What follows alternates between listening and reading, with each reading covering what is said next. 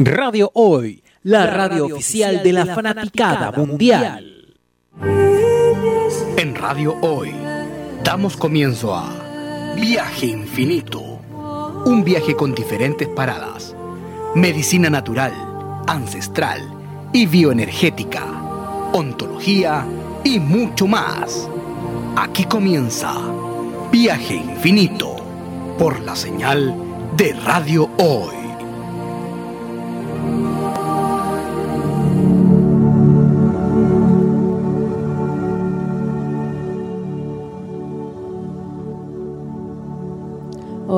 Hola, hola, bienvenido. Estábamos ahí atentos a la señal de inicio. ¿Cómo estás, Pablo? Muy bien, ¿y tú? ¿Cómo bien, contenta porque hay sol. Hace frío nomás, pero por suerte que está el sol. Amo el sol, amo el sol, Mm, amo el sol. Es un sol que sol. brilla, más todavía con nuestras hojitas mojadas, con la nieve, Sí. pero que no calienta mucho. No, no importa, pero Así que hay que estar igual bien arropaditos, abrigaditos. Pero de puro verlo, de puro sentir su luz, oh, a mí ya al tiro me pone contento. ¿Sí? Sí. Una de las mejores formas de empezar el día es en la mañana decirle buenos días al sol. Ah, siempre. respirar sintiendo que recibes esos rayitos de sol. Sirven solo los rayitos hasta las nueve, nueve y media, después ya no sirven. Son los ¿Por qué primeros no? rayitos del sol que se reciben con esa energía para empezar el día. ¿Y por qué no después?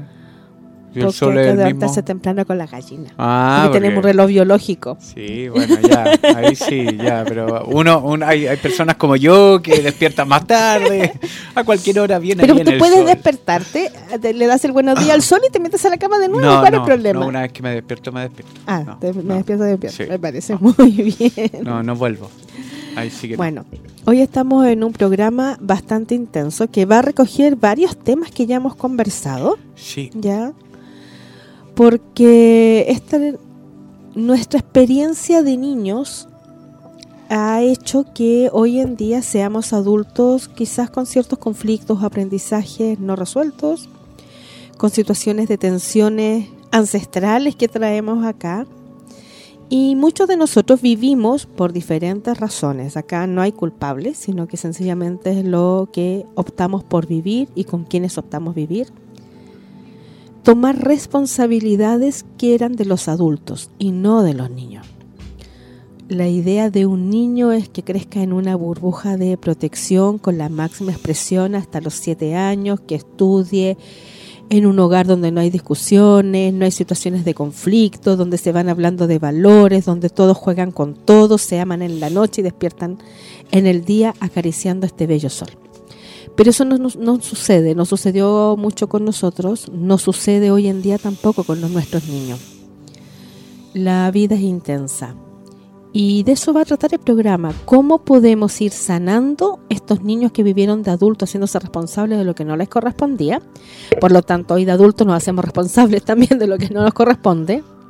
Y cómo también ponemos atención con nuestros niños. Y hablando de nuestros niños, hablo lo de los niños de todo el planeta, no de nuestros hijos, eco. que es distinto, porque a veces nosotros sí podemos intervenir con nuestros niños, que son los profesionales, los amigos, las parejas, los padres, madre, que van a hacer la guerra o van a hacer la paz a futuro. Y depende de nosotros.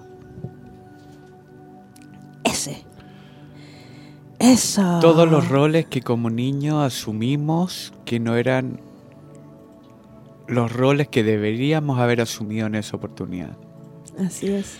y que de alguna manera nos deja marcados los que llamamos en bien, bien chileno las taras, las trancas, eh, eh, que nos dejan marcados a futuro. porque todo lo que uno soy es producto del pasado y en función de lo que uno hace hoy es lo que vendrá en el futuro. ¿Cómo sanar todo eso? Porque hay muchas trancas, hay muchas taras, hay, hay Bloqueos. hay muchos bloqueos, hay mucha eh, enjuiciamiento, culpabilidades, eh, en vez de perdonarlas. Que cuesta, por supuesto, que cuesta cualquier cantidad cuando uno ve para atrás, porque uno dice, no, es que mi mamá me trató así, me, me obligó a hacer cosas que yo no quería. Y es porque uno lo está viendo también desde un punto de vista muy egoísta, eh, desde el propio dolor, en vez de también entender el por qué la mamá nos obligó a hacer algo que no queríamos en esa oportunidad o no entendíamos. Mm. Entonces habría que ponerse en el lugar de la mamá también.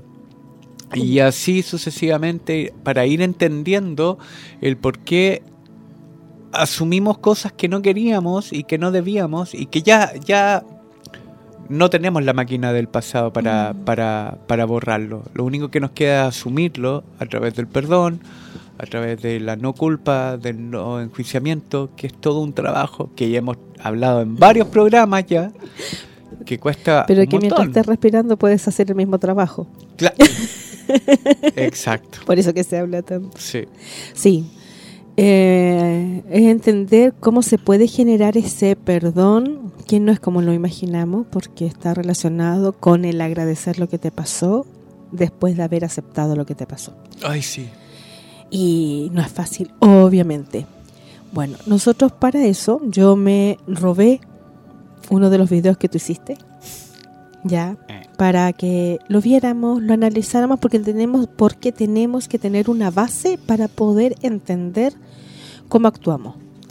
Y yo creo que este video que tú hiciste, además a un nivel profesional espectacular, ya, eh, te felicito ahí por tu trabajo, ¿cómo se dice? Visual Visual. Y Pero creativo y todo. tengo que hacer una aclaratoria. Dime. Ojo, el, el video 100% no es mío. Hay ideas que yo saqué de otros lados, que yo lo puse ahí. La edición sí es mía, la música la elegí yo cuidadosamente, los tiempos también.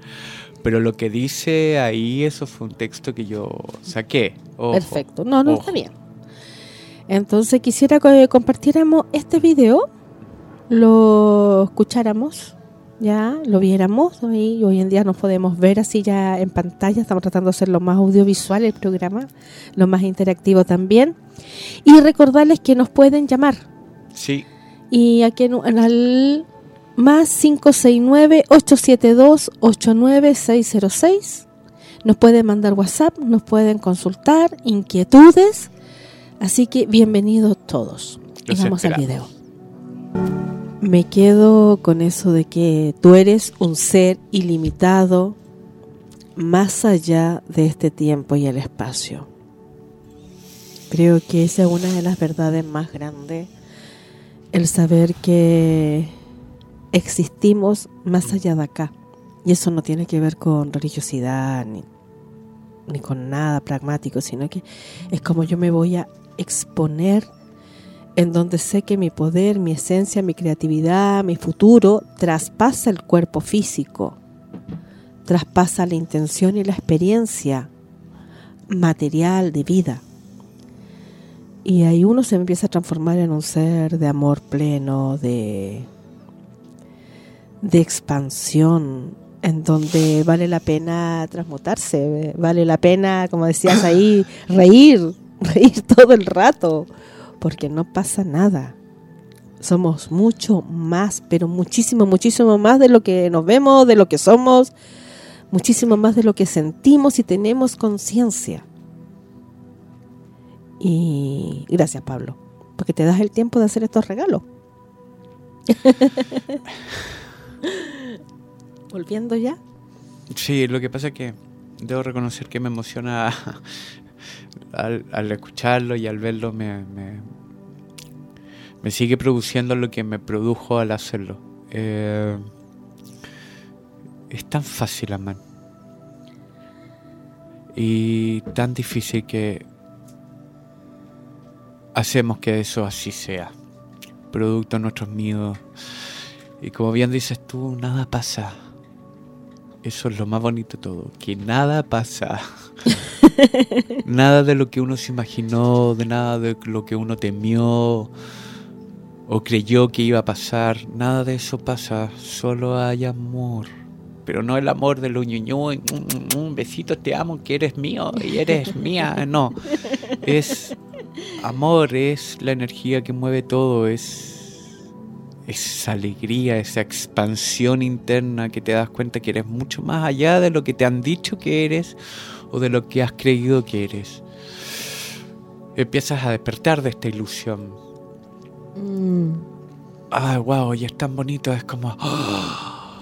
expandirse, wow. Que da hasta alegría, da pena, da, da, da, da toda la Remece. sensación. Remece, da, da júbilo. Remece. Júbilo es la Nosotros palabra. estamos muy acostumbrados a que nos vamos adaptando a las situaciones de vida, inclusive de ahí es que cojeamos, que nos duele el cuerpo, que tenemos dolores, que eh, inclusive mutilamos nuestros sueños, nuestras esperanzas, lo que queríamos ser, porque tuvimos que adaptarnos a un régimen rígido. Pero no es así. Ese régimen rígido es creado por otros que tienen mucho miedo de perder el control Sí, en donde se llena- nos llenamos de normas. Los papás, ¿por qué ponemos horarios de llegada los hijos, horarios de salida, un margen de notas, eh, hace tu cama? Es porque tenemos miedo de que ellos sin las normas aprendan a hacer su cama, aprendan a tener el autocuidado, puedan ser responsables, tengan herramientas de vida, eh, sean personas solícitas, integradas. Entonces, ante eso, como no confiamos en lo que hay afuera, porque vemos que si tú no estás preparado, a veces en este sistema la vida te vota, nos da susto que te vayan a votar tu creación, porque creaste a partir de ti un hijo, entonces empezamos a poner las normas. Que cuando nos vamos con eh, ¿cómo diría yo? Abrazando al mundo, abrazando al sistema, entendemos ya, el sistema es, pero no lo es todo, puedes crear el tuyo, más importa lo que tú eres, estás adentro porque eres un ser ilimitado y le quitas esa presión, vas a crear relaciones con los tuyos, con las personas, con tus hijos, amigos, compañeros de trabajo totalmente distintas, que son integrativas, cooperativas, maduras, en donde puedes entablar discusiones sin pelear y en donde no importa quién gana porque te vas a aprender a respetar eh, en tus planteamientos. y a retroalimentarte con las opiniones distintas a ti, pues si eso esa es la gracia. Esa es la discutir. gracia. Y que uno se ama igual. Exacto. si que idea- no pasó nada. la idea Pensamos es- distinto, pero la nos idea es podemos como- amar igual. Yo tengo esto, tú tienes esto, ya. Yo uso un poco lo tuyo, tú usas lo mío, sin competir. En el fondo es eso, en la discusión, es compartir las ideas y no imponer las ideas. Y ahí es donde hay competencia, deja de haber amor, empieza a haber, eh, a fortalecerse el ego. Y pensar que todo, todo, todo, todo es en base a los miedos que uno tiene que los proyecta a los demás. Cuando se es papá, nadie le enseña a uno a ser papá. Bueno, yo no lo soy, pero veo, veo mi entorno, eh, observo mi entorno. Nadie le enseña a ser padre, eh, entonces solamente traspasan sus propios miedos, sus propias experiencias los hijos en pos del bienestar que ellos creen que el hijo puede tener en base a, a sus propios miedos. Así es. Y cuando nos educamos con miedo o nos educaron con miedo, Que nadie tiene la culpa de ello. sí, es parte de las vueltas parte. y vueltas de los renaceres humanos. Lo único que se fue desajustando fueron los derechos a ser niño. El niño es intocable. El niño tiene que tener todos los espacios para respirar en paz y en tranquilidad y en armonía. El niño tiene derecho a crecer protegido. El niño tiene derecho a entablar lazos de afecto libremente con quienes corresponda. Ibas a decir algo ahí. Sí, dijiste, eh, los niños tienen el derecho de crecer protegidos. Sí. Puede ser, afinando más esa idea, es, tienen el derecho de crecer sintiéndose protegidos, porque hay muchas veces que los padres los protegen, pero los niños no los sienten como tal. Sí. Sí, se puede afinar mucho más con eso. Porque me consta que, Que la muchos padres protección los protegen, pero los niños no se sienten protegidos. No, porque la sobreprotección ya y el exceso de normas, el niño lo sienten, lo hacen sentir vulnerable. Por eso. Sí, qué bueno que lo aclaras ahí, Pablo. Qué bueno, qué bueno, qué bueno. Bueno, quedamos de que vamos a hablar de todos los niños del mundo. Sí.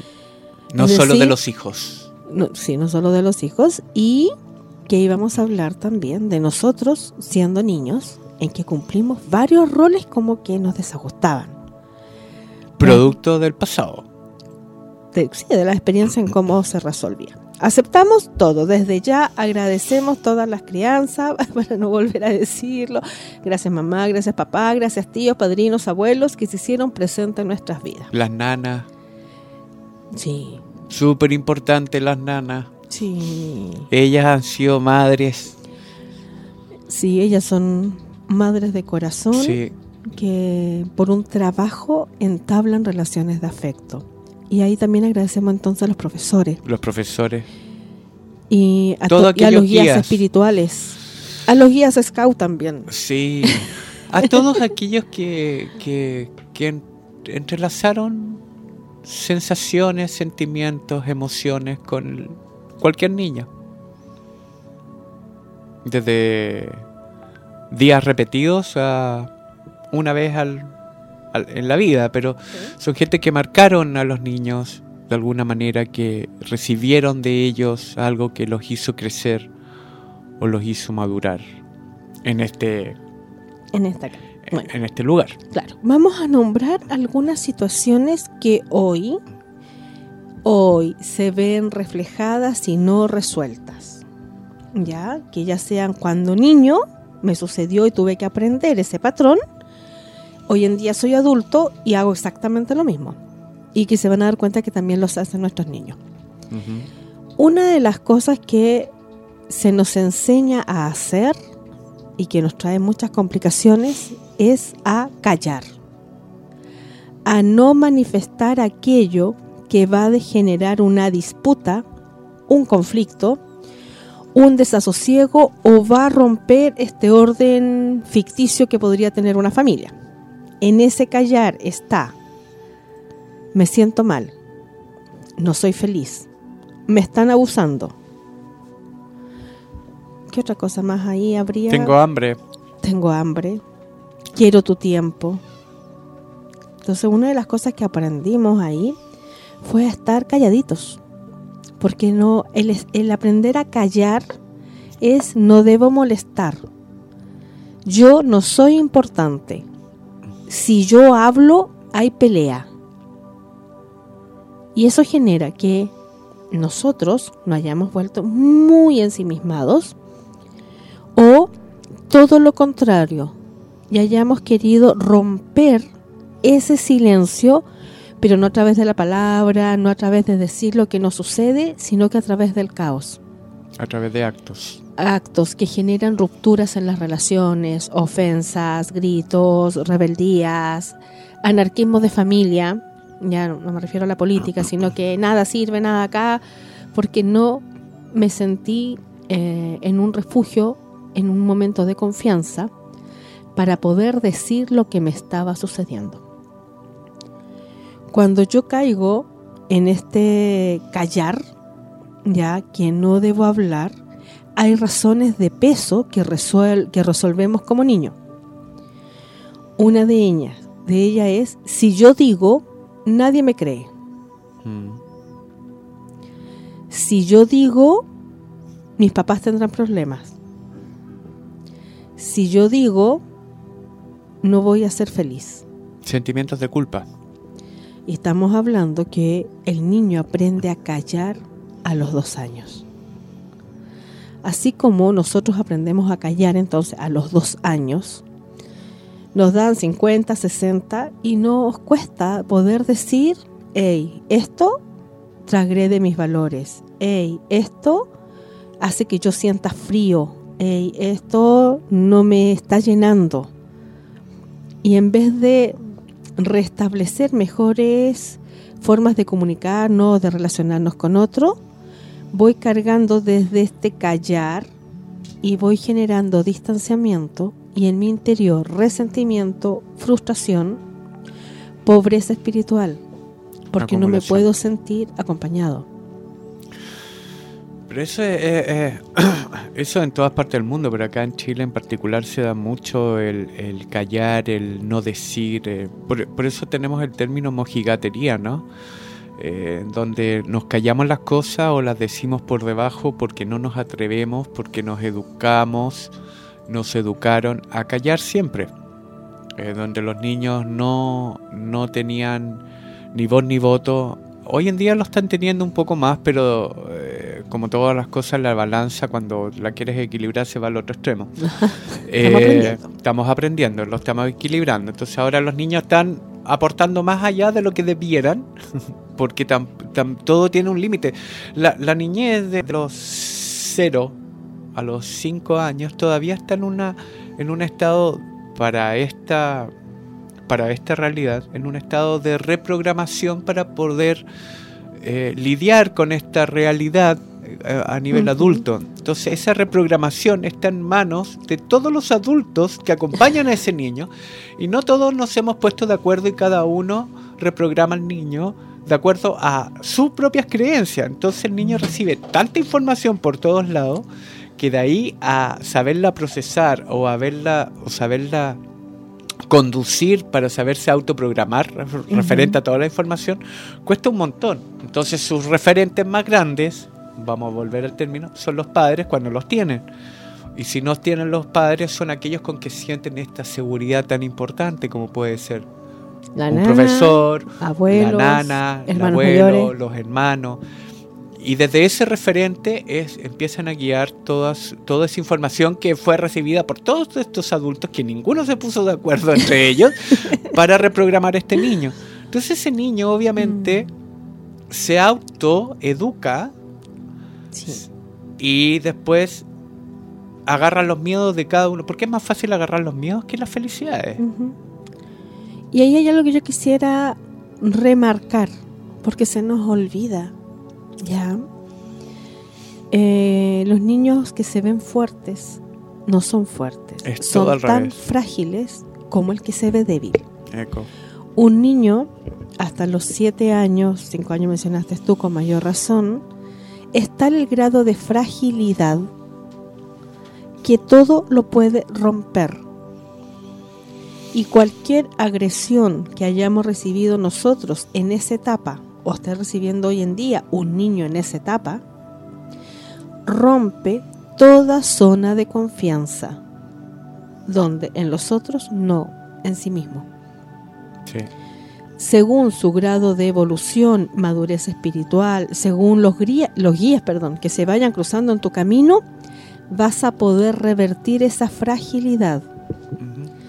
Y desde ahí, que mientras más eventos duros, tristes, fuertes, como quieras no- nombrarlo, te van sucediendo, y mientras más rápido los logras revertir, aunque no te correspondan, te vas fortaleciendo Sí.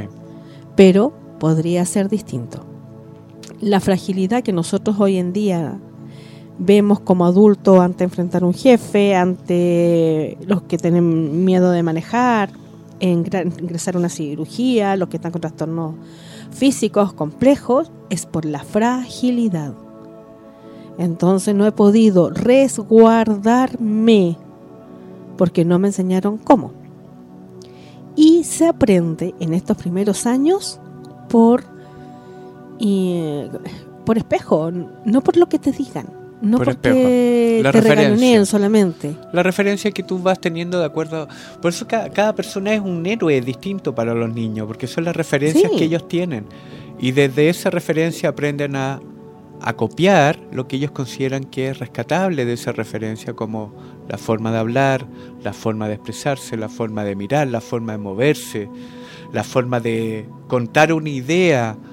Ah, eh, qué choro como lo cuenta mi mamá, así que copia la forma de la mamá. Eh, y hoy qué entretenido como mi papá se relaciona con las plantas, copia la forma del papá de cómo relacionarse con las plantas. Son los referentes que va teniendo de acuerdo a cada, a cada situación, a cada Correcto. ámbito. Y eso uno lo copia, es imitación, nada más. Nada más. Y ahí, imitando, como soy un ser racional, tengo otra, otro rol que no me corresponde, que es el del ser el sustituto. Donde veo que hay una debilidad, yo me hago cargo. ¿Cómo así? Si yo siento que mi madre está desprotegida, yo la protejo. Perfecto. Si yo Sí. siento que mi padre tiene tristeza, yo lo animo. Aquella, aquella, aquellas circunstancias, aquellos ámbitos que ellos, que lo- como niños ve que no están solventados por su referente, entonces ahí ellos a- aparece Adoptan. a- su, su adulto interno, Sí, toda su alma, y dice, ok, esto me corresponde a mí, yo lo asumo. y en muchos casos donde hay muchas discusiones aparece el niño tirano que grita más fuerte. Claro. Porque acá, si estos, todos estos tres no se ponen de acuerdo, yo me impongo. Exacto.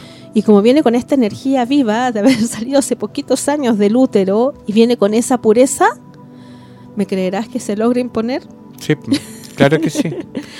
Bueno, desde que nacen, ¿no? Desde que nacimos nos logramos imponer, basta con un llanto y la mamá corre a darnos... el- Sí, estamos en esa etapa de estamos- tiranos. Sí, porque es parte del... del de auto tomarse conciencia, Mm. de auto experimentarse hasta dónde llego, hasta dónde no llego, cuáles son mis límites, cuáles no son mis límites naturales, sin imposiciones. Y ahí yo quisiera hacer un paréntesis al tiro, que más que tip, un pon atención. Es difícil encontrar un adulto que no esté dañado. Un adulto, como estamos viendo ahí en la foto, que no le estén sacando basura y sacar basura en caja de nuestro cerebro. Ya es complejo eso. Pero no nos refugiemos en nuestro hijo más afectuoso o en nuestro hijo más maduro Esa es una recomendación. una sugerencia. ¿Por qué razón? No me voy a poder yo, a ver, no voy a poder yo madurar si le confiero ese poder a este hijo que me acoge, que me da su energía, que me abraza y que me entiende cuando yo tengo pena, cuando yo estoy enojado, cuando yo no puedo resolver y me siento yo niño. Los adultos Cambian los roles. generamos ahí de partida. Tuvimos un rol que no nos correspondía y es como estamos. Sí. Pero en ese cómo estamos, arrastramos aquel ser que amamos, que es menor de, en este caso, menor de 12 años. Porque el otro resuelve, es que él me entiende, es que él me aconseja. Y vemos a la tía, que no tiene nada que ver quizá en este sistema de familia, contándole todos sus dramas Al, al niño, al sobrino, porque tiene un afecto maravilloso, es que él es súper sabio. Claro. Ya, no, dejémoslo que sea niño, por favor. Después va a seguir siendo sabio. Y, uno adulto ver con otro adulto donde vamos a... a Pero no le hagas asumir una responsabilidad que ningún el cual niño. No importa no le que sea el de la vecina, no importa, los profesores les cuentan sus dramas a los niños. Sí. Los hermanos mayores están escuchando acá y hay uno menor de 12 años, al mayor le corresponde proteger y tratar de establecer un momento de creación y una zona de confianza al más pequeño. Eso nos corresponde a nosotros como humanidad. Y nos vamos a tener que ir a una pausa, y continuamos ahí. Más una linda musiquita. ¿Qué canción es, Carlito? Todo, Todo cambió. Y todo cambió, perdón, todo cambió. Todo cambió. Todo. Vale, Nanay tiene, la Vale tiene alergia a mí. Sí, estoy desde que estoy contigo hoy en la mañana estornudando bastante. Sí, sí, Cosas sí. que pasan. Cosas que pasan. Cosas ¿no? que pasan y Pero se bueno, activan ahí. no importa. Es bueno saber que uno El poder puede provocar alergia a los demás. Y es bueno saber que uno la puede tirar hacia afuera. Sí, también. Si me ven un poquito ahí agripada es por eso. Bueno, quisiera leer algo. Yo no sé si tú tuviste el tiempo de verlo, lo publiqué hoy en Face. Recuerden que en Facebook me pueden buscar como va espacio lentina Zúñiga. Ahí aparezco. va lentina, así, va lentita, es como es. Claro, con un espacio ahí. Y llegó un mensaje muy lindo que me lo mandó un amigo desde México, así que un saludo para ti Arnulfo y lo mandó también especialmente para el programa. Y dice, los hombres también florecen. Lo hacen cuando son tratados con amor, cuando les hablas con respeto y potencializas sus virtudes. Los hombres crecen cuando su mujer tiene fe en él, cuando le impulsas a realizar sus sueños muy encima del miedo a perder la estabilidad. Cuando la comunicación es su lenguaje de amor. Mujer, evita ahorrar los besos, las caricias, al dar amor y atención a tu compañero de vida. Lo llenas de poder y te empoderas tú misma y no hay cupo para la soledad interior. Besa sus ojos para que brillen por ti, su frente para que albergue pensamientos de paz, sus manos que trabajan para el sustento de la familia, su espalda que carga como un pilar la unidad del hogar. Besa su pecho que alberga un corazón que te elige cada día como su amada. Entrelaza tus manos en las suyas para que sepa que no lo vas a soltar, que eres su compañía, su cómplice, amiga, amante y mujer medicina. Aprenda a mirar la esencia de lo que es tu sagrado masculino. La luz que irradia cuando te mira. Honra todo lo que ha traído hasta ti, aunque a veces no lo entiendas. Un día lo elegiste para realizar una vida acompañados. Y si acaso algo no va bien entre ustedes, sanen, busquen la forma de edificar su hogar si aún es posible. Para él, para ti, por una masculinidad consciente y un amor sin egoísmo. Ama con toda tu alma, mujer, perdona, sana, entrégate genuinamente, creza, goza y honra al hombre que tienes al lado, hazlo crecer, florecer y brillar. Tienes ese poder. Gracias, gracias por esto. Eh, gracias por rescatar la masculinidad. Eh, no solamente a nivel pareja, sino que la masculinidad en general, esto es para, para tu marido, esto es para tu hijo, esto es para tu hermano, para tu eh, amigo, para tu compañero de trabajo, para todo aquel que venga envasado en un sexo masculino independiente de su inclinación sexual. Eh, la masculinidad es tan importante como lo es la feminidad, pero lo bonito del asunto, y es lo que eh, me llama mucho la atención, es cómo desde la feminidad, no desde la mujer, desde la energía femenina, desde la feminidad, se rescata la masculinidad, porque al hacerlo se autorreconoce como femenina. Así es. Y eso es lo bonito. El tener el opuesto al frente es la forma, y, de reconocerlo y de amar el opuesto al frente es una forma de autorreconocerse porque uno ama desde donde está, desde el lugar de donde se encuentra uno. No desde fuera, uno se encuentra desde el interior. Y si en mi interior yo soy femenino, para aceptarme como femenino tengo que amar y aceptar mi opuesto. De lo contrario, no me puedo aceptar a mí mismo. Así es. Entonces, por eso lo encuentro tan rescatable esto, porque es como desde la feminidad pura, plena, asumiendo todo lo que es ser femenino, los roles que implican, las energías que implican, las mentalidades que implican, las sensaciones, los sentimientos que implican solo a esa energía, se empodera, reconoce la masculinidad en vez de competir con ella, pelearle a ella y exigirle a la masculinidad que lo reconozca a uno como femenino. Qué lindo. Entonces lo encuentro ah, espectacular esto. Gracias por este poema. Hermoso. No sé de quién es, llegó anónimo. Gracias. Estoy toda chascona por lo visto. Eh, No sé el origen, ya pues son las cosas que uno se va compartiendo, pero sí, yo en eso me he abanderado mucho en trabajar en paralelo el masculino y femenino, inclusive desde la violencia familiar. Nuestros masculinos necesitan tanta atención como nuestras femeninas. Ya, el equilibrio es ahí. Y gran parte de lo que mencione podemos resumir también estaba como muy ad hoc al programa, porque a las mujeres de mi generación, un poquito antes y a todas las que vienen, se nos enseñó que no había que ser femenina,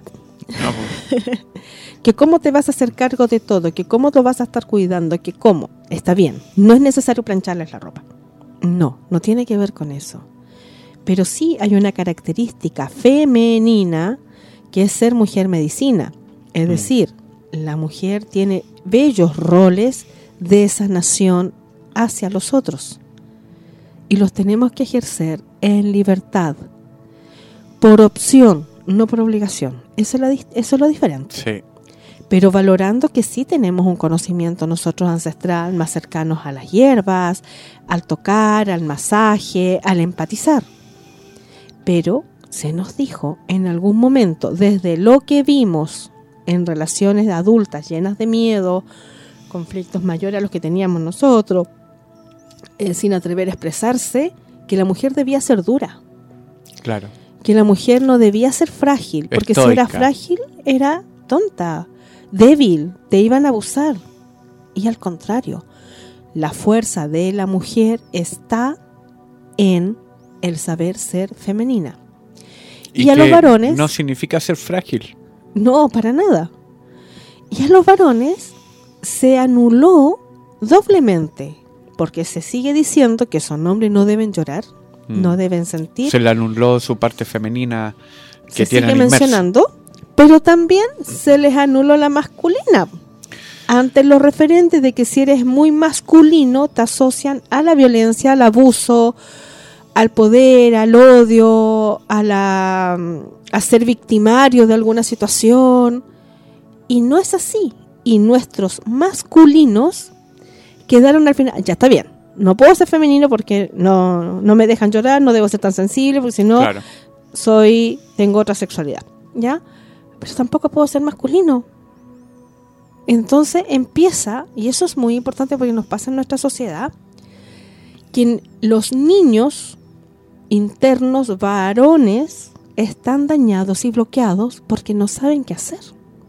No saben cómo sobrellevar diferentes situaciones. No saben cómo manejar su energía interna, que no, Claro. saben, no saben cómo hacerla fluir. O Porque femenino, masculino, cualquiera de los demasiado. dos está mal. y todavía se siguen cuestionando. Y en ese cuestionamiento están las películas, los monos animados, los mensajes, Las Eh, canciones. las canciones, los memes.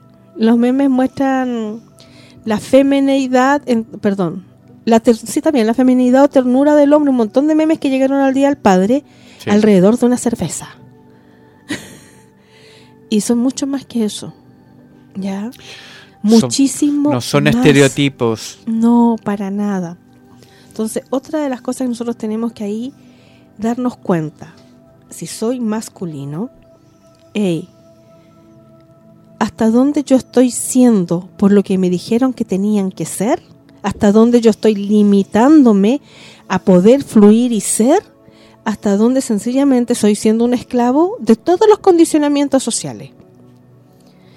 las femeninas o las mujeres llevamos ahí un pasito adelante porque nos revelamos ya bastantes conceptos arcaicos que ya no correspondían a la época.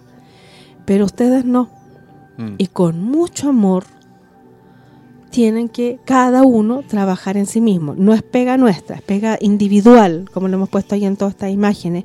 Yo soy un alma infinita más allá del hoy, siendo masculino, siendo femenino. Sí. Yo decido qué hago, cómo elaboro, cómo broto, cómo desarrollo el amor hacia en mí, en mí, y de ahí me expando. Esa es tarea de cada uno. Pero hay que hacerse cargo, porque tus bloqueos están ahí. Digo, no digo. Sigo callando entonces lo que me pasa. Me emociono mucho, me emociono poco. Si soy súper generoso, ¿ella va a abusar? ¿Se van a aprovechar de mí o no? Y son un montón de rollos, películas que me voy pasando, que más o menos duran hasta los 50 años. Luego vienen como 5 o 6 años de ajuste, llego a 56, 57 y me atrevo a ser yo después de los 60. Pero mm, podría ser antes, podría ser yo desde que llegué, ya, podría ser yo después de los 15, después de los 20 pero mi madurez es la que me va sacando de esto y ya siendo ya un hombre adulto, me atrevo a ser yo, me atrevo a reírme, me atrevo a poner los límites. En la sin medida que me voy sintiendo nada. seguro de mí mismo. Porque Claro, pero es un camino lento, porque pensemos que no vivimos más de 100 años. aunque afortunadamente, últimamente estos caminos se han ido cortando porque las generaciones nuevas ah, eh, no saben cómo encauzar bien sus energías porque tampoco está la educación ante ello, pero están sacando afuera sus energías, como sea. Sí. Pu- Puede ser en forma negativa, puede ser en forma positiva desde el prisma con que se le mire, pero ya están siendo ser. Ellos se sienten ser, se sienten empoderados, que ya se visten de la manera que ellos desean vestirse, hablan y usan las palabras que desean usar, no se están dejando condicionar, pero tampoco están teniendo este encauzamiento de cómo manejar y manifestar sus propias energías para no herir a nadie Así y no es. herirse a sí mismo. Y ahí está eh, el nuevo dilema, pero al menos se ha avanzado. Sí, se ha avanzado. Eh, por algo también podemos hablar de estas cosas en un programa libremente de radio ahora. abiertamente. Sí. Antes no se por- podía. no o sea, por ti que tocáramos este tema. Claro, y eres súper sancionado, o a lo mejor no. Hasta escu- escuchar esas, este tipo de comentarios, estas conversaciones. Estás influyendo, capaz que hasta no hubieran demandado. Estás influyendo, mi hijo. No puedo escuchar radio hoy ahora porque ustedes están diciendo algo muy terrible. Sí, ahora pero- no, no, pero las no. cosas van cambiando. Y van cambiando en evolución. En evolución. Eso. En no es que seamos distintos, es que estamos viviendo distinto Exacto. y nos estamos permitiendo sentir distinto. Nos falta encauzarlo bien, estar consciente de eso, dejar, como dijimos en un principio, dejar que los niños sean lo que deben de ser, pero con un encauzamiento de amor, con un encauzamiento de explicarles las cosas para que ellos opten y puedan elegir sin imponerles. Cuando uno impone, quien sea un amigo, a una pareja, a los niños, a los hijos, a los hermanos, a quien sea, cuando uno impone, le coarta la libertad al otro inmediatamente de la opción de elegir. Cuando uno podría hacer decir lo mismo a modo de sugerencia, de explicación, de por qué las cosas debieran ser de una forma y no de otra, explicando para que ellos puedan elegir dentro de ese abanico de opciones y se autorresponsabilicen a sí mismos los niños. Pero nosotros los adultos creemos que siempre tenemos la verdad, que somos dioses, que en el fondo lo somos, pero no nos damos cuenta que lo somos, eh, e imponemos leyes, Claro, producto de nuestros miedos, Sí, yo y solo no dejarlo elegir. No nos damos cuenta que somos dioses y actuamos entonces como tiranos. Me, gustóme esa, gustóme, gustóme. Sí, me calza. Eh, bueno, yo traje, justo pensando que íbamos a llegar a este tema, Tan clever tú, ¿ah? unos tips, Los unos tips. tips de cómo aprender a comunicarnos, cómo aprender a discutir. A ver, A ver. a ver, esos tips. A- yo te los discuto al tiro, ¿tú cachai? No, si eso ya lo- me queda más que claro. Nosotros podemos mejorar la forma en que conversamos. Cuando hay amor, hay respeto, hay todo, uno puede querer B, el otro quiere A Sí. y no pasa nada y capaz que salga un E. Mm. Un proyecto que tenga ambas partes, una cosa nueva. Eh, pueden eh, tener razón el otro, pero no necesariamente va a ser parte de mí. El otro piensa de esa manera, pero cuando ya estamos con la presión, los afectos y la piel, así como cuando uno se roza como en la pareja, en los hermanos, en las relaciones padre-hijo o madre-hijo, no sé, en estas relaciones como más cercanas, obviamente se discute y a veces uno o los dos quedan lesionados, quedan frustrados, no se dijo lo que se quería decir, ni siquiera se pudo sentirse, no me entendió, pero lo dije. No, ni siquiera lo dije, Mm. porque me enredé en pura basura y no pude dar el mensaje que correspondía. Para llevarnos mejor en los diálogos de comunicación, en primer lugar, se sugiere mejorar la calidad y los temas de discusión. No puedo andar discutiendo por todo. Claro. Ahora, ¿qué No discutir? necesario. ¿Qué es discutir? es plantear, yo lo veo como plantear dos opciones distintas en donde se supone que tiene que llegar a un acuerdo A un consenso. o a un consenso. Ya. ¿Ya? Eso es una discusión. Eso sería una discusión. Ya. Qué bueno plantearlo bien porque Claro. hay gente entiende discusión por pelea. Y pelea es quererse imponer su idea. Una discusión es plantear tu idea, plantear la idea, la idea del otro para Ajá. llegar a un consenso O un respeto de cada idea. exacto. Eso un es. consenso que puede ser más tirada una idea, más tirada la otra, o mitimota. Eso es, eso es discusión. Por ejemplo, podemos discutir si tenemos un hijo, yo quiero el colegio alfa y tú quieres el colegio gamma. Claro. Bien. Bueno, ¿cuáles son las opciones? Llegaré a un acuerdo y por eso debo fundamentar. Entonces, Exacto. ahí es cuando yo elevo el nivel de la discusión. Exacto. No basta con que es que yo estudié ahí, no, es que yo mi papá estudió ahí, no es que no. Por ende, Ujú. una discusión puede ser tratada sin la necesidad de elevar la voz, Justamente. sin la necesidad de gritar, porque cuando ya empezamos a elevar la voz y a gritar, Es porque entramos en pánico. es porque queremos imponer. Sí, Ya tenemos queremos miedo de que el otro imponer. gane con esa Eh, discusión. Por ende, entramos en una competencia y ahí automáticamente la discusión se transforma en una pelea. Correcto. Correcto, correcto, correcto. Y en base a eso, sigamos. Sigamos. Entonces, primer tips. Mejoremos nuestros niveles.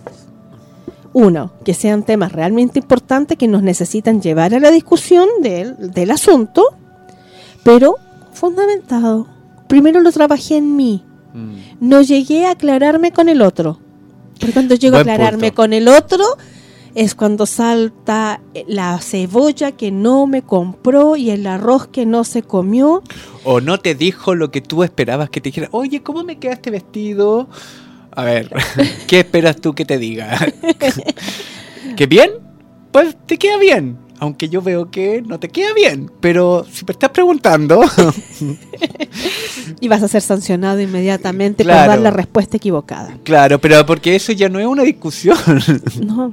En una discusión, en, en este compartir para llegar a un consenso, y ojo que nosotros discutimos con los niños, Sí, mucho. y los niños tienen súper claro lo que nos van a... Ellos no necesitan ni pensar los temas No, porque lo sienten hablan, nomás. lo sienten, lo dicen, no quiero, me siento... eh, cuando ya el niño se siente en confianza y puede expresarse, él preparó su conversa. Sí. Somos los adultos los que no, entonces ahí es cuando vamos con el grita, con el gritito, levantamos el tono, Porque queríamos imponer, no queríamos ahí la discutir. ceja, ponemos el modo autoritario Sí, para que el niño haga lo que yo quiero. exacto. Pero ahí no estoy discutiendo, dis- discutiendo, Discutiendo, ahí está- estoy imponiendo. Exacto. Y si voy es necesario que yo haga eso, bueno, tengo que decirle, ¿sabes qué? Te voy a explicar por qué yo quiero que haga esto, pero no entro en el diálogo con el niño, te lo voy a conversar amablemente cuando sé que la respuesta es la mía. No, ahí ya no se discute.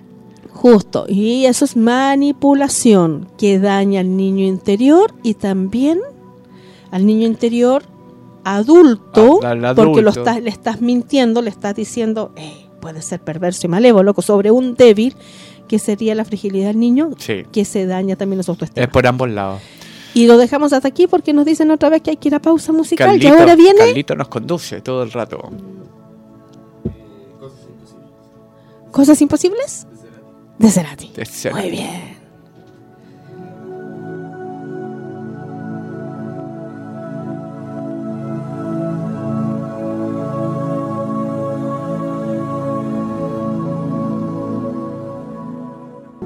Yo soy mi mejor tarea.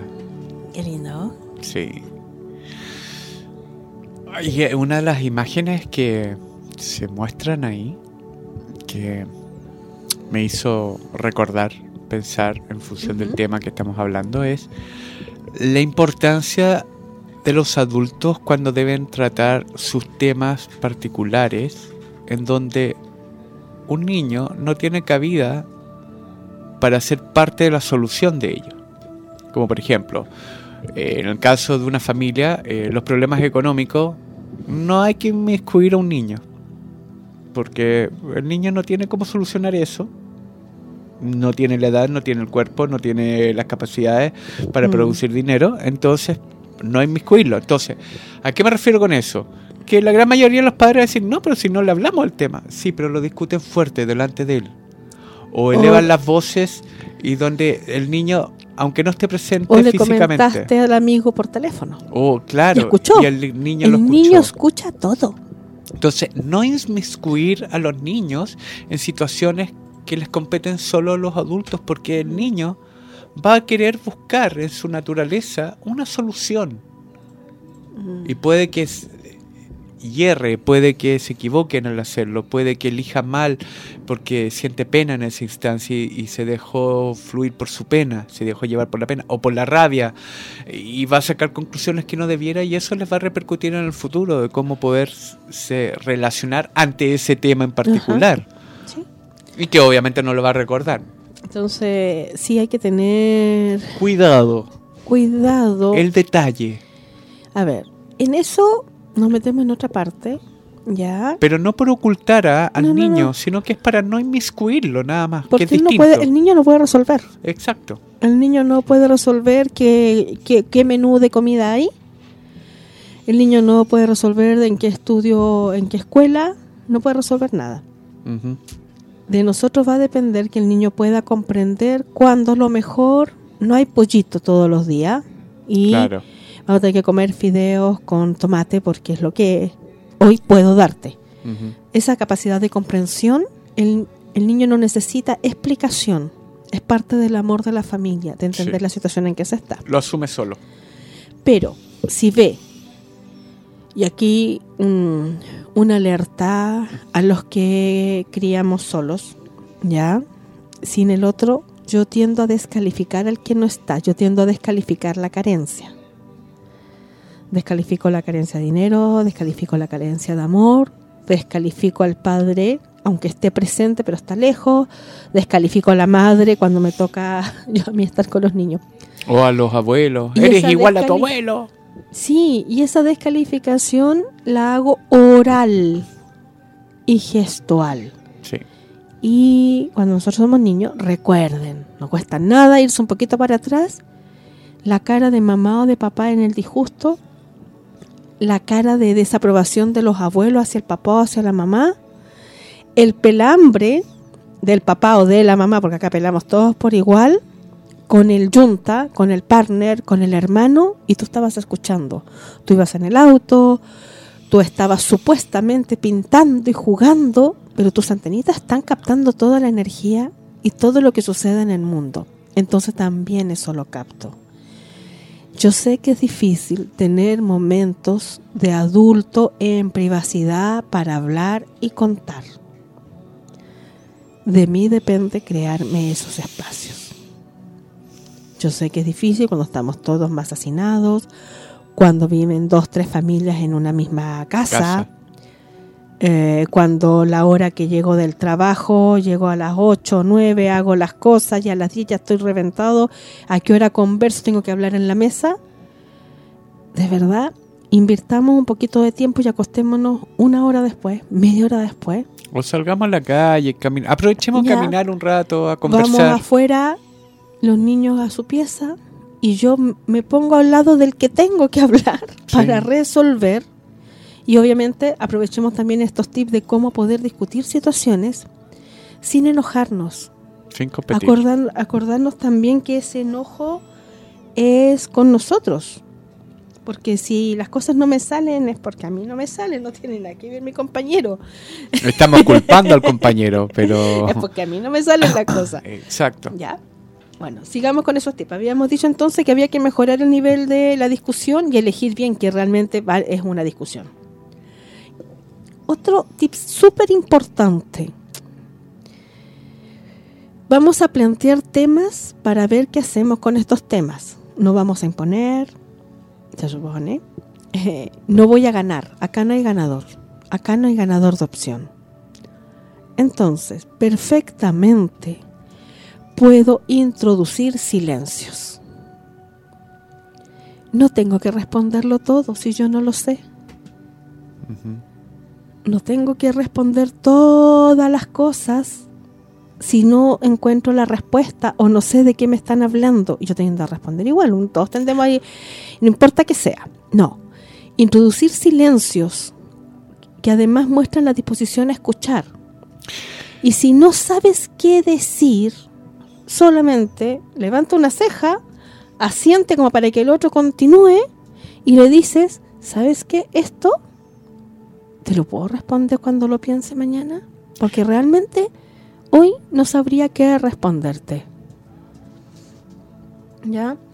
Otro tips importante, Que ese... Sí. eh, perdón, basándome en este tip, eh, rescato el saber escuchar más que el hablar. Saber escuchar al otro, pero escuchar no es solo oír lo que el otro tiene que decir, sino que entender lo que el otro quiere tratarnos de comunicar, que es muy distinto. Y eso, escuchar, significa ponerse en el lugar del otro, estar atento. No con eso justificarlo, no con eso eh, eh, aceptar todo lo que diga, sino que empatizar. Eso es escuchar. Ajá. ujú, Analizar. Y desde ahí dar vuelta. Desde ahí an- ir analizando para saber si es que hay necesidad de responder o no. Hay un mensaje que nos está llegando por WhatsApp. Sí, pero déjame terminar con el tips mientras terminan ahí de, de darnos el mensaje. Y el último es acepta no saber lo que el otro dice. A ver, Acepta el que no te entiendo. acepta que no te entiendes. No. ¿Tú me hablas a mí? ¿Me Sí. ¿Estás planteando algo? Sí, yo. Y yo acepto que no empatizo, que no te entiendo, que no te logro ver. Ya. acepto que eres un total desconocido con lo que me estás planteando. Ya. Que soy incapaz de leer tu mente como un texto. Y no de culpar al otro. Oye, no te entiendo, habláis mal. Oye, no te entiendo, eh, ¿sabes qué? Háblame otro día. No, no es culpar al otro, es, ¿sabes qué? No sí, logro también eso, ¿sí? No, no te logro entender. ¿Me, lo- ¿Me puedes ayudar a aclarar? Está bien, perfecto, eso pues es parte del diálogo, ¿ya? Pero esto va a, a otra parte. No sé, no te conozco. Ya. No conozco tu historia. No conozco totalmente lo que te pasa y lo que te influye. Puedo deducirlo. Entonces, no sé lo que me estás diciendo porque recién te estoy conociendo en esto. Ya, eso es para el y caso eso es para no prejuzgar. No, si pasa en las relaciones de pareja Ya. y uno se da, uno se las da de sabia o de sabio y sabemos todo lo que el otro O me quiere decir y le leo, si yo sé lo que estoy pensando. No, acepta que no lo sabes, Perfecto. que no te puedes que meter yo no soy tú. Ah, yo no soy ah, no, tú. no era No. ¿Sabes qué? Yo no soy tú. Yo soy yo. Por ende, eh, necesito entenderte. Eh, ¿Me puedes ayudar? una cosa así. Bien. ¿Por qué? Porque asumimos y nos dijéramos que éramos capaces de ver, leer la mente del otro. No, puedo asumir, leerlo. No asumir algo. No, me no tengo una pantalla que dice y se antepone a lo que yo estoy diciendo. Yo tengo la capacidad de intuir, de reflexionar y de deducir por anticipado. En otras palabras, Nada más. en otras palabras, aceptarse a sí mismo. Para poder aceptar al otro. Sí, pero aceptarse a sí mismo que también tiene la posibilidad de no entender al otro. Sí. Ento- pero es que como no lo Aceptar ace- que no tenéis toda la respuesta. Y- y co- pero como no lo no tendemos a no aceptarlo, entonces empezamos a asumir cosas del otro, creyendo que eso es el otro, porque aún uno no quiere reconocerse que no lo entendió. Claro. No lo entendió. Entonces uno empieza a asumir, ah, esto es por tu mamá, ¿verdad? Eh, no. Ah, entonces Sí. no te entiendo. Es que Ay, sí, te vuelvo a explicar. Correcto. Y en otros casos, sencillamente, no hay explicación. Porque el otro tampoco la tiene. Porque no la tiene clara ni él. Y eso suele suceder. Bueno, con eso quería terminar con lo de los tips. Y... Ahí hay un mensaje, De Mónica mira, Gálvez. de Mónica Galvez Cid. Hola, dice, Mónica. Hola Valentina y Pablo, excelente programa y tema y tema de de hoy. Les quiero hacer una pregunta. ¿Qué se puede hacer cuando Una persona un- no cambia su forma cuando de discutir. uno cuando uno no cambia su forma de discutir o plantea un tema que siempre es alterado? ¿Me podrían ayudar, por favor? ¿Qué se puede hacer cuando una persona no cambia su forma de discutir o plantear un tema que siempre es alterado? ¿Me podrían ayudar, por favor? Para decir qué se puede hacer cuando una persona no cambia su forma de discutir, es decir, que no, no estás hablando de ti, Mónica, sino que estás hablando de la otra persona. tu inconsciencia o tu conciencia quiere, desea que la otra persona cambie su forma de discutir en vez de cambiarla tú. Estás esperando que el cambio lo haga la otra persona en vez de hacerlo tú. Eso es el primer punto. Ahora, ¿por qué tienes la necesidad de querer que la otra persona cambie en vez de hacerlo tú? ¿Será que quizás seas tú la que debiera cambiar la forma de discutir para hacerle ver a la otra persona que baje las revoluciones, que se está que está alterado?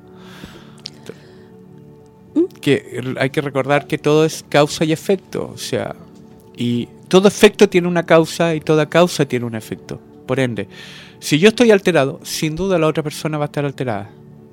Si yo estoy calmado, la otra persona también va a estar calmada. Pero para eso uno tiene que creérsela y demostrarla, pero no hacia el otro para hacer un cambio en el otro, sino que desde uno porque se siente tan seguro de que uno está calmado, que la otra persona inevitablemente te va a ver calmada y va a reaccionar en forma calmada, aunque así tenga rabia dentro. Como no está recibiendo una rabia de respuesta a su rabia interna, va a actuar en forma calmada. Entonces, estás esperando que el cambio lo haga otro en vez de hacerlo tú. Se aconseja que lo hagas tú y por algo te está pasando. Porque Mm. es tu propio reflejo. Si la otra persona no quiere cambiar, no quiere cambiar su forma de discutir o, o plantear un tema, es porque quizás, y, y se ve alterado, es porque lo más seguro seas tú quien esté alterada, quiera imponer ese tema y no encuentras otra forma de hacerlo que tú alterándote, aunque tú digas que estás calmada. Yo creo que ahí entender un poquito lo que significa estar calmado o alterado. Sí, buen punto, porque hay que, hay que relacionarlo también. Vamos a relacionarlo bien. Si yo tengo miedo de hablar con la otra persona porque siempre se altera, yo ya estoy alterado. Exacto. si yo tengo eh, una frustración muy grande hacia esa otra persona porque nunca me escucha, porque solo me grita, yo ya estoy alterado. Si yo estoy enojado, yo ya estoy alterado. Es decir, cualquier emocionalidad que se plasme en uno ante una ante otra persona, yo ya estoy alterado, es decir, yo ya no estoy en mi centro. Entonces, ahí que te sugiero, una toma tú el control de los horarios o formas de llevar comunicación con esta persona. Tiene que ser cuando tú estés bien. Si tienes que, si es pareja o jefatura o todo, bien. Pones un horario y te preparas emocionalmente para alinearte y estar en mejores condiciones, porque si no sucede lo que Pablo recién estaba explicando, tú misma provocas la alteración mayor del otro, le enciendes la mecha. Eh, dime, de continúo. Ojo con, con la palabra prepararse. Prepararse no significa planificar la discusión. Porque No. ya hay, un, hay, hay, hay una forma hay de manipulación y de alteración. Hay. Prepararse es en un estado emotivo, estar centrado con uno mismo y que la cosa fluya en su instancia. Porque si lo planificas, vas a querer lograr un objetivo con esa persona, el cual si no lo logras, te vas a volver a alterar y lo vas a volver a y lo vas a volver a, a culpar a esa persona. Bien, súper. Gracias ahí por, por la aclaración. Entonces, eso es como yo lo- logro recuperar mi calma es respiro profundo, voto, exhalo Y me entrego a la situación. y limpio, eh, ojalá desde la respiración, que es así de simple, todo aquello que no me sirve en este momento para abrirme a la comunicación y no a la discusión. Otra, algo importante, tomas agua. Súper importante, pues nosotros funcionamos con electricidad. Entonces, para las mejores respuestas, las mejores sinapsis neuronales, necesitamos agua, tenemos que estar hidratados. Busca y genera tú un diálogo con esta persona en donde le puedas plantear, ¿sabes? Yo necesito mejorar la forma en que conversamos y te pido a ti me digas qué necesitas tú para no alterarte y poder conversar. fíjate en, en lo que le vas a plantear. ¿Ya? ¿Qué necesitas tú? Pues te puede decir que me mires a los ojos, que estén las cosas ordenadas en la casa, que el trabajo esté bien hecho, no que, subas sea los días tono. lunes, que sea en las mañanas, no sé, te puede inventar 20.000 cosas. Lo que esta persona te diga no se cuestiona porque es la respuesta que esta persona va a dar desde su reflexión, así que vale 100%. Aunque te dé risa, te llegue la ironía, tú nada. Care póker. Perfecto. Me hago cargo entonces de buscar ese momento para que podamos conversar y resuelvo de esta manera. Puede suceder también que él, si está muy alterado, ya no reconozca que se altera. No reconozca que sencillamente vomita cuando le aprietas el botón de la comunicación, el otro vomita y obviamente vomita sobre ti. Ahí tú pones los límites y dices, esto no lo necesito, no me sirve esta forma de comunicarse. Lo hacemos en otro momento. Exacto. Gracias. Tú tomas el control y tú sales. Porque así no se puede, porque así vas a llorar, te vas a ofuscar, vas a herir, te vas a lesionar. Y, le, as- va- y lo vas, le vas a ir em, marcando un terreno de comunicación, no de discusión. es una forma de educar. Y lo vas educando. Es, es- es- piensa que la- las relaciones humanas son todas educaciones. Es uno le muestra al otro cómo quiere ser tratado porque uno ya sabe cómo quiere ser tratado.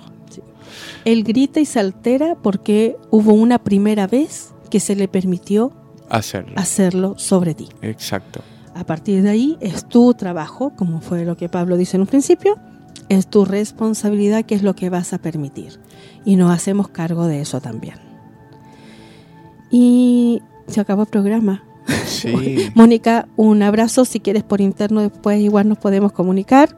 Si necesitas más apoyo, porque ya nos tenemos que despedir. Sí, ya son las una y media. Sí, Pasa vamos con una canción que es Mi Niñez de, De John, Manuel Manuel Serrat. Serrat. Y un segundo, próximo tema. Próximo tema. Wow, yo creo que lo vamos a tener que dejar en incógnita. Porque hay que procesar. Hemos hablado tantos temas. Pero hay temas que hay que tocar. Hay temas que hay que tocar que se llama, que tienen que ver con el despertar de conciencia. Entendiendo por despertar de conciencia, no que es una magia y, oh, desperté y estoy en otra realidad. No. Despertar de conciencia es ser consciente de quién uno es, que hemos hecho Ser estos responsable de eh, Ser nosotros. responsable de nosotros y ante los demás. Pero para eso, no solamente hay que seguir tips, sino que hay que estar consciente las 24 horas del día, los 360 días del día. Y es una pega que para el ego es muy grande, Mm. pero para el alma es pan comido.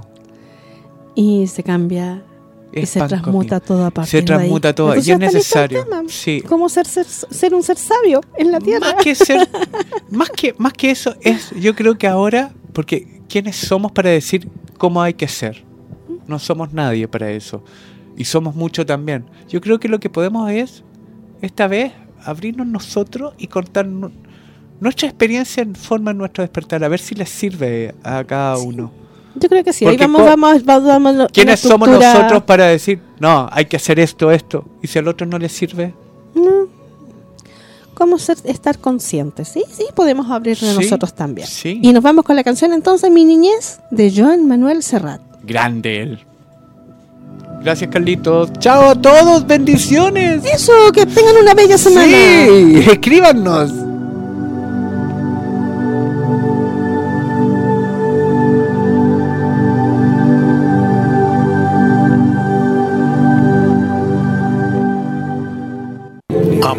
Los micrófonos, pero la energía sigue presente. Las próximas semanas continuaremos con El viaje infinito y sus próximas paradas. En Radio Hoy, la radio oficial de la fanaticada mundial.